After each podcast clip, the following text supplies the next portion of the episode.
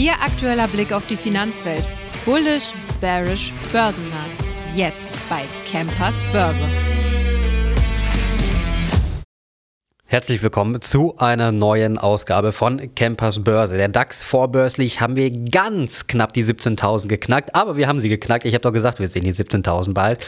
Äh, ja, danach ging es ungefähr 50 Punkte nach unten und über den Tag hat der DAX sich so wieder ganz langsam zurückgekämpft. Mal schauen also, was die nächsten Tage bzw. was wir so bis Ende der Woche auf die Beine bekommen. Quartalszahlen technisch geht es ja endlich mal wieder richtig los. Wir bekommen heute Abend aus den USA Alphabet, wir bekommen AMD, Microsoft und und an Pfizer. Pfizer nicht aus den USA, beziehungsweise wir haben es schon bekommen. Und zwar der amerikanische Pharma-Riese bekommt die gesunkene Nachfrage nach Covid-19-Arznei und Impfstoffen massiv zu spüren. Unter dem Strich schnitt das Unternehmen alles in allem in den vergangenen Jahren allerdings noch besser ab, als Analystenseiten erwarten auch die Prognose für das Jahr 2024 steht. Pfizer musste ja aber jetzt im Jahr 2023 einen Umsatzeinbruch von rund 41 Prozent auf 58,5 Milliarden Dollar hinnehmen. Unter dem Strich fiel der Gewinn im Geschäftsjahr sogar um 93 Prozent. Also eine ganze, ganze Menge. Man musste mal schauen in dem Ausblick, wie gesagt, auf der Website deraktionär.de von meinem Kollegen Michael Döpke, der hat da einen schönen ausführlichen Bericht zu geschrieben. Heißt also, wenn Sie das Thema interessiert, sollten Sie da mal wirklich vorbeischauen. Ja, wie gesagt, Corona-Krise ist zum Glück zum größten Teil vorbei. Ich sag mal so zu 95 Prozent. Und gut, ein Unternehmen natürlich auch wie BioNTech, die natürlich jetzt, was die Forschung angeht, auch an den Krebsimpfstoffen, die sind da natürlich ein bisschen weiter. Ja, und ich sag mal so ein Unternehmen wie Pfizer, die einen ganz großen Umsatz in den letzten Jahren natürlich durch diese Corona-Impfstoffe gemacht haben, der bricht natürlich jetzt wirklich vollständig nicht weg. Naja, morgen Boeing. Die Zahlen, ich bin sehr gespannt, oder wir sind, glaube ich, alle sehr gespannt, was, wie die Zahlen jetzt so aussehen, nachdem die Auslieferungen zum Teil gestoppt werden mussten und dann natürlich morgen um 20 Uhr aus den USA der Zinsentscheid der Federal Reserve.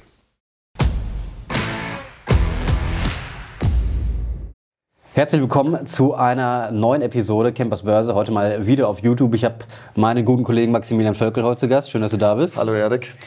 Du warst ja schon öfters mal für die Leute, die natürlich Campers Börse täglich und börsentäglich auf Spotify oder sonst wo hören. Du warst schon öfters mal zu Gast. Die Leute wissen, wer du bist. Ich muss dich nicht kurz vorstellen. Und äh, die Unternehmen, worüber wir sprechen wollen, einmal Siemens Energy und RWE. RWE haben wir jetzt noch nicht so in den Fokus genommen, aber Siemens Energy, die Leute kennen die Story natürlich zum großen Teil. Aber wir wollen noch mal darauf eingehen, wie es wirklich aussieht. Der Chart Gut, wir werden jetzt nicht nochmal natürlich auf die gesamte Story eingehen, was damals wirklich geschehen ist, wissen die Leute mittlerweile. Hier könnte man vielleicht sagen, dass, das wirst du auch gleich nochmal, denke ich mal, bestätigen, dass diese, dieser Abverkauf hier ein bisschen oder etwas eine Überreaktion nochmal war. Oder? Ja, wie du schon sagst, Siemens Energy ja desaströses Jahr 2023. Die Aktie hat ziemlich zerlegt. Jetzt natürlich auch von den Tiefs schon wieder quasi verdoppelt. Dieser Einstieg des Bunds hat kurzzeitig für starke Verunsicherung gesorgt. Das war jetzt nicht so schlimm im Nachhinein, das waren eher Garantien. Und jetzt gab es in der vergangenen Woche vorläufige Zahlen zum abgelaufenen Quartal. Die waren relativ gut. Das sieht man hier auch im Chartbild. Hier ist eine Gap nach oben aufgegangen. Es sieht jetzt vom Chartbild wieder deutlich freundlicher aus. Die Entwicklung im vergangenen Quartal war besser als befürchtet. Allerdings muss man sagen, dass immer noch viele Fragezeichen bleiben, denn gerade Gamesa wie bereits angesprochen, die Windtochter, die ja auch für das Desaster im vergangenen Jahr zum größten Teil verantwortlich war, die steckt weiter in den roten Zahlen. Hier ist der Cash-Abfluss sogar noch größer als im Vorjahr. Von daher hier bleibt schon noch viel Arbeit. Das muss man schon entsprechend einschätzen.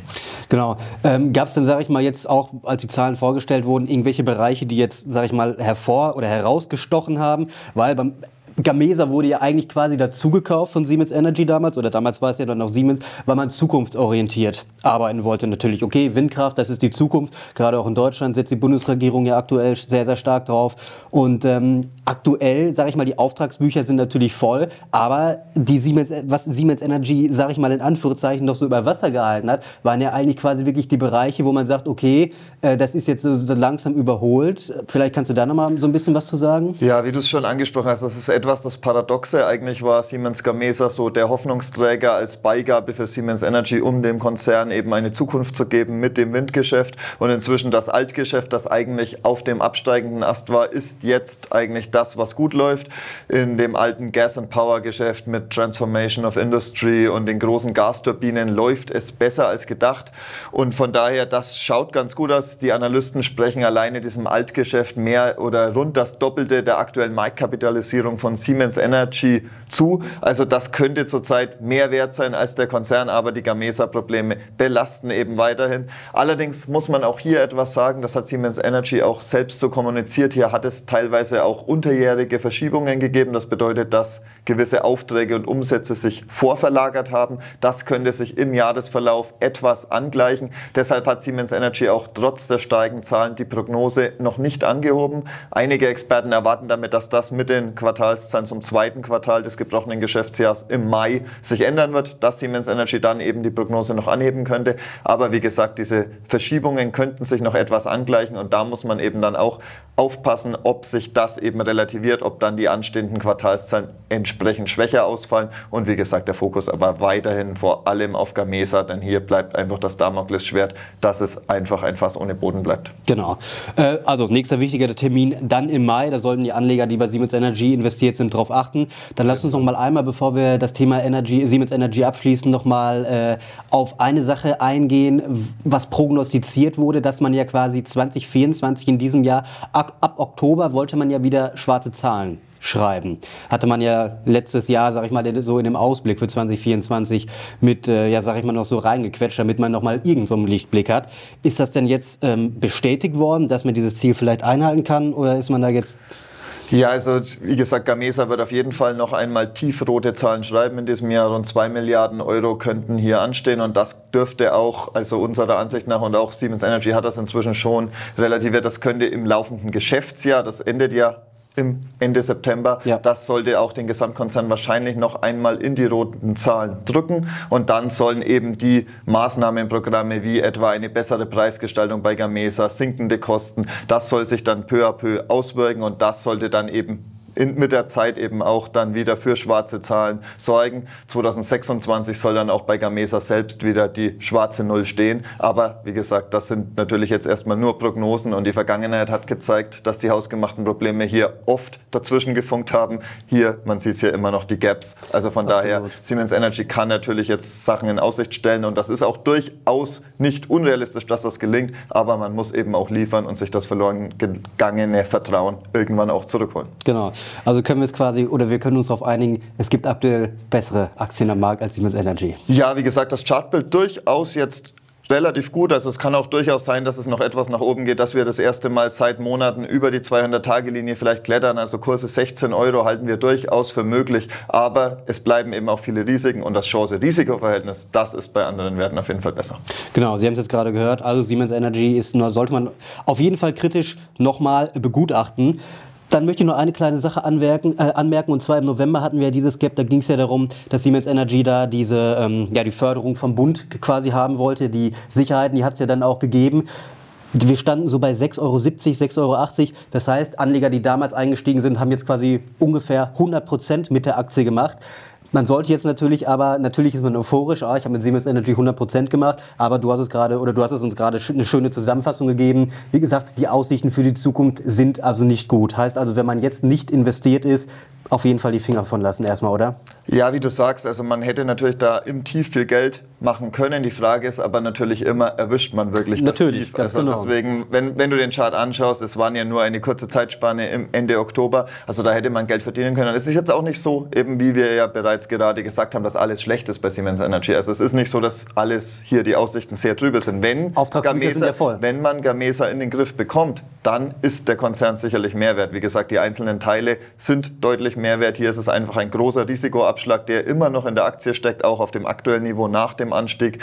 Von daher, das muss man einfach genau beobachten. Plus, wie gesagt, aktuell sehen wir noch zu viele Fragezeichen, um einen Einstieg zu rechtfertigen. Gut, das ist die Zusammenfassung zu Siemens Energy. Dann kommen wir zu einem weiteren Energieversorger oder diesmal ein richtiger Energieversorger, RWE. Wir hatten vor kurzem Zahlen bekommen.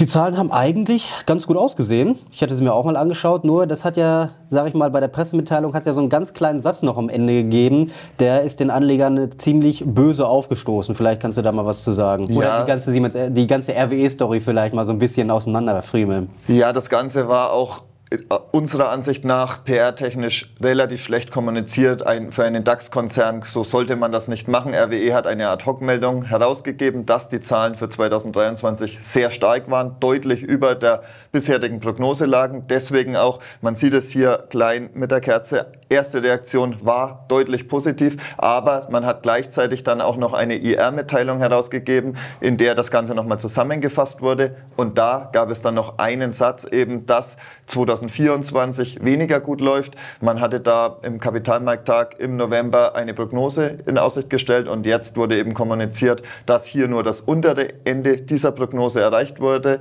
oder erreicht werden dürfte, besser gesagt da eben die Energiepreise in den vergangenen Wochen deutlich gefallen sind an den Großhandelsmärkten. Das macht sich bei RWE sehr negativ bemerkbar und entsprechend hat das dann für Enttäuschung gesorgt. Wie gesagt, einerseits halt diese Enttäuschung über den schwächeren Ausblick, der die Zahlen in den Schatten gestellt hat. Wir wissen ja, an der Börse wird die Zukunft gehandelt, der Ausblick Freilich. wichtiger als die Zahlen und dann eben aber auch noch dieses PR-technische, ja, Desaster ist vielleicht ein hartes Wort, aber es, es war auf jeden Fall nicht gut kommuniziert für einen DAX-Konzern und das hat eben jetzt für einen deutlichen Abverkauf gesorgt und wie du schon sagst, wir sehen es jetzt eben auch im Chart.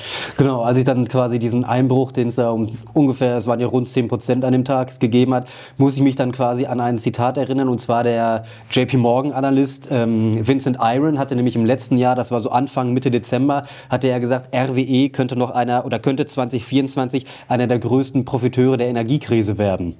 Wir haben jetzt natürlich auch ein paar oder wir haben eigentlich die Kursziele wurden komplett alle neu eingestuft von allen Investmentbanken, aber sehen, glaube ich, auch nicht schlecht aus. Zum Beispiel jetzt, ich hatte es gesehen von JP Morgan, da hatten wir eine 59,50 Euro, also eine ganze Menge Potenzial, wie Sie sehen, noch nicht mal auf dem Chart hier drauf. Ähm, die wurde, das wurde belassen. Ne? Ja, es ist etwas schwierig einzuschätzen. Also zum einen, RWE wird nicht 2022, 2023 war an den Energiemärkten, das war, waren Sonderfälle. Das wird jetzt sich vielleicht nicht wiederholen lassen, dieses extrem hohe Ergebnis. Entsprechend jetzt die Prognose etwas verhaltener. Aber RWE ist durchaus gut für die mittel- bis langfristige Zukunft gerüstet. Der Konzern hat extrem viel Geld investiert, will auch in den kommenden Jahren viel Geld in die Hand nehmen, um sich gerade im Bereich grüne Energien zu rüsten, wo eben die Zukunft liegt liegt. Und das spiegeln auch die Analysten mit ihren Kurszielen wieder. Die meisten Experten haben jetzt angesichts der verhaltenen Prognose ihre Ziele leicht nach unten geschraubt, so 4, 5 Euro im Schnitt. Aber sie liegen immer noch, wie du schon sagst, zwischen 45 und 55 Euro. Eigentlich alle Experten raten auf breiter Front zum Kauf der Aktie, auch wenn der Chart jetzt aktuell angeschlagen ist. Es ist sicherlich viel dieser etwas negativere News jetzt auch eingepresst auf dem aktuellen Niveau. Das muss man schon sagen. Deiner Meinung nach vielleicht wie bei Siemens Energy, ähm, gut, wir haben jetzt natürlich hier einen weitaus besseren Ausblick als bei Siemens Energy, auch eine Überreaktion vom Markt, weil 10% am einen Tag sind, es sind natürlich eine Menge, klar. Ja, es kann durchaus sein. Wie gesagt, wir sehen schon, dass jetzt eigentlich mehr als diese schlechten News eingepresst wurden. Aber es kann natürlich auch schon sein, dass das Ganze auch etwas an dieser Art der Kommunikation lag. Sowas mhm. kommt einfach nicht gut an. Das kostet natürlich. auch etwas Vertrauen. Man sollte sowas dann klarer kommunizieren. Also man kann natürlich in die Head, muss man jetzt nicht das Negative schreiben bei der Ad-Hoc-Meldung, aber es sollte zumindest in der Ad-Hoc mit drinstehen. Aber wir sehen es durchaus schon die Möglichkeit, dass wir jetzt eben in diesem Bereich einen Boden finden. Und man sieht es ja eigentlich jetzt seit fast zwei Jahren sind wir in einer relativ engen Seitwärtsbewegung zwischen 34 und 44 Euro bei RWE. Jetzt sind wir gerade an der unteren Begrenzung und das kann natürlich schon durchaus sein, wenn jetzt diese negativeren News eingepreist sind und angesichts der guten Aussichten des Rückenwinds von Seiten der Analysten, dass wir dann auch schnell wieder in Richtung 40 und dann 44 Euro gehen könnten. Genau, wir werden gleich nochmal auf den Chart blicken, aber du hast uns noch was anderes äh, mitgebracht und zwar offiziell von der Seite RWE Investor, Investors Relations. Und zwar, es sind die, oder es die, sind die vorläufigen Zahlen für 2023. Vielleicht kannst du ja da noch mal ein bisschen was zu sagen. Ja, genau. Das war jetzt letztendlich das, was RWE ad hoc gemeldet hat. Und da sieht man eigentlich schon, wie gut es eigentlich 2023 gelaufen ist. Das bereinigte EBITDA im Kerngeschäft bei knapp 7,7 Milliarden Der Ausblick betrug lediglich 6,3 bis 6,9 Milliarden, also es sind mehr als 10 Prozent über der oberen Begrenzung der Spanne. 2022 waren es 5,5 Milliarden, also mehr als 2 Milliarden mehr. Da sieht man schon, 2023 lief es eigentlich richtig gut bei RWE und wenn man dann den Chart anschaut, da hat sich ja 2023 eigentlich schon relativ wenig getan und von daher, dass dieser Sondereffekt, der so gut lief, eben 2024 sich nicht ganz wiederholen wird, das war eigentlich schon abzusehen. Wir sehen es auch besonders im Energiehandel, lief es sehr, sehr gut, 1,6 Milliarden knapp betrug hier das EBITDA erwartet wurde deutlich über 600 Millionen. Das ist natürlich jetzt schon ein, eine deutliche Diskrepanz Absolut. und auch verantwortlich eben für diese deutliche Abweichung der eigenen Prognose. Und jetzt sind aber eben die Strompreise an den Großhandelsmärkten wieder deutlich gefallen und das kann sich jetzt eben dann negativ bei RWE auswirken. Und darauf muss man einfach sich einstellen, dass es gerade in der aktuellen Welt eben auch an den Energiemärkten deutliche Verwerfungen gibt und eben dann nicht immer alles einfach peu à peu nach oben geht, was vielleicht an der Börse teilweise besser ankommen würde. Genau. Dann blicken wir nochmal auf den Chart zurück. Du hast gesagt, äh, eigene Prognosen wurden natürlich übertroffen. Wir hatten es ja auch schon in den Quartalszahlen gesehen ich hatte es ja am Anfang erwähnt, sind sehr gut ausgefallen. Wir haben gerade gesehen, warum sie gut ausgefallen sind. Dann kommt jetzt natürlich dazu, okay, äh, die Kommunikation oder wie das Ganze, sage ich mal, herausgegeben wird, war vielleicht ja nicht ganz so gut. Das ist auf jeden Fall verbesserungswürdig. Deswegen jetzt natürlich mit einem mit sehr guten Zahlen. Okay, der Ausblick ist dann vielleicht dann doch nicht ganz so gut. Aber um jetzt nochmal auf dieses Thema Überreaktion vom Markt zurückzukommen.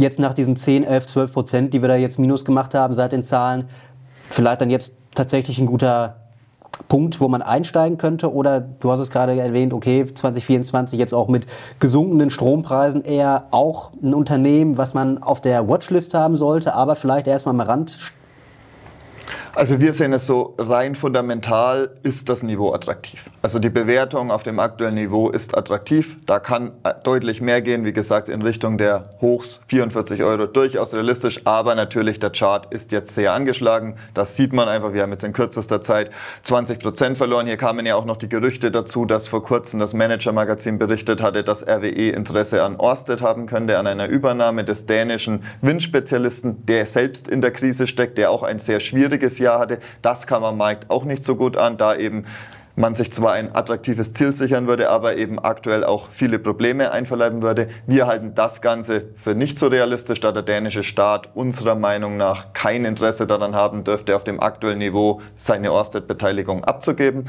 Aber das hat, kam am Markt auch nicht gut an. Das war bereits vor den Zahlen. Das hat bereits auch für einen Abverkauf gesorgt. Und wie gesagt, dieser schwache Chart jetzt, das sollten Anleger natürlich schon beachten, denn es heißt ja trotzdem immer wieder so schön, greife nicht in das fallende Messer, auch wenn die Bewertung attraktiv bleibt. Wir hatten RWE schon länger auf der Empfehlungsliste, sind jetzt ungefähr wieder da, wo wir damals zum Kauf geraten haben. 33 Euro bis ist unser Stoppkurs, den sollte man durchaus beachten. Sollte die Aktie da noch weiterfallen, dann kann es nämlich schon nochmal in den Bereich der 223er Tiefs gehen. Dann geht es nochmal vielleicht rund 10% vom aktuellen Niveau nach unten, aber RWE langfristig sicherlich attraktiv und sollte trotzdem auch ein Profiteur der Energiewende sein, da man sich eben im Wind- und Solarbereich schon gut aufgestellt hat. Ja, Max, Stoppkurs 33. Ich denke mal, die Leute haben eine ganze Menge mitgenommen, gerade auch was das Thema RWE angeht. Ich bedanke mich. Schön, dass du da warst. Danke auch. Ich hoffe, es hat Ihnen soweit gut gefallen. Sie können ja wieder gerne mal einen guten Kommentar da lassen. Worüber sollten wir vielleicht mal in der nächsten Sendung sprechen? Was interessiert Sie ganz besonders? Und äh, ja, dann bedanke ich mich fürs Zuschauen. Wir ne-, sehen uns nächste Woche in der nächsten Sendung auf YouTube oder natürlich börsentäglich um 16 Uhr auf der Webseite deraktionär.de oder auf Spotify, Apple Music etc., da wo es Podcasts gibt. Machen Sie es gut. Bis dahin.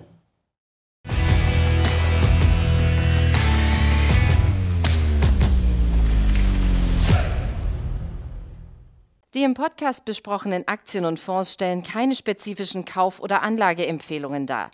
Die Moderatoren oder der Verlag haften nicht für etwaige Verluste, die aufgrund der Umsetzung der Gedanken oder Ideen entstehen.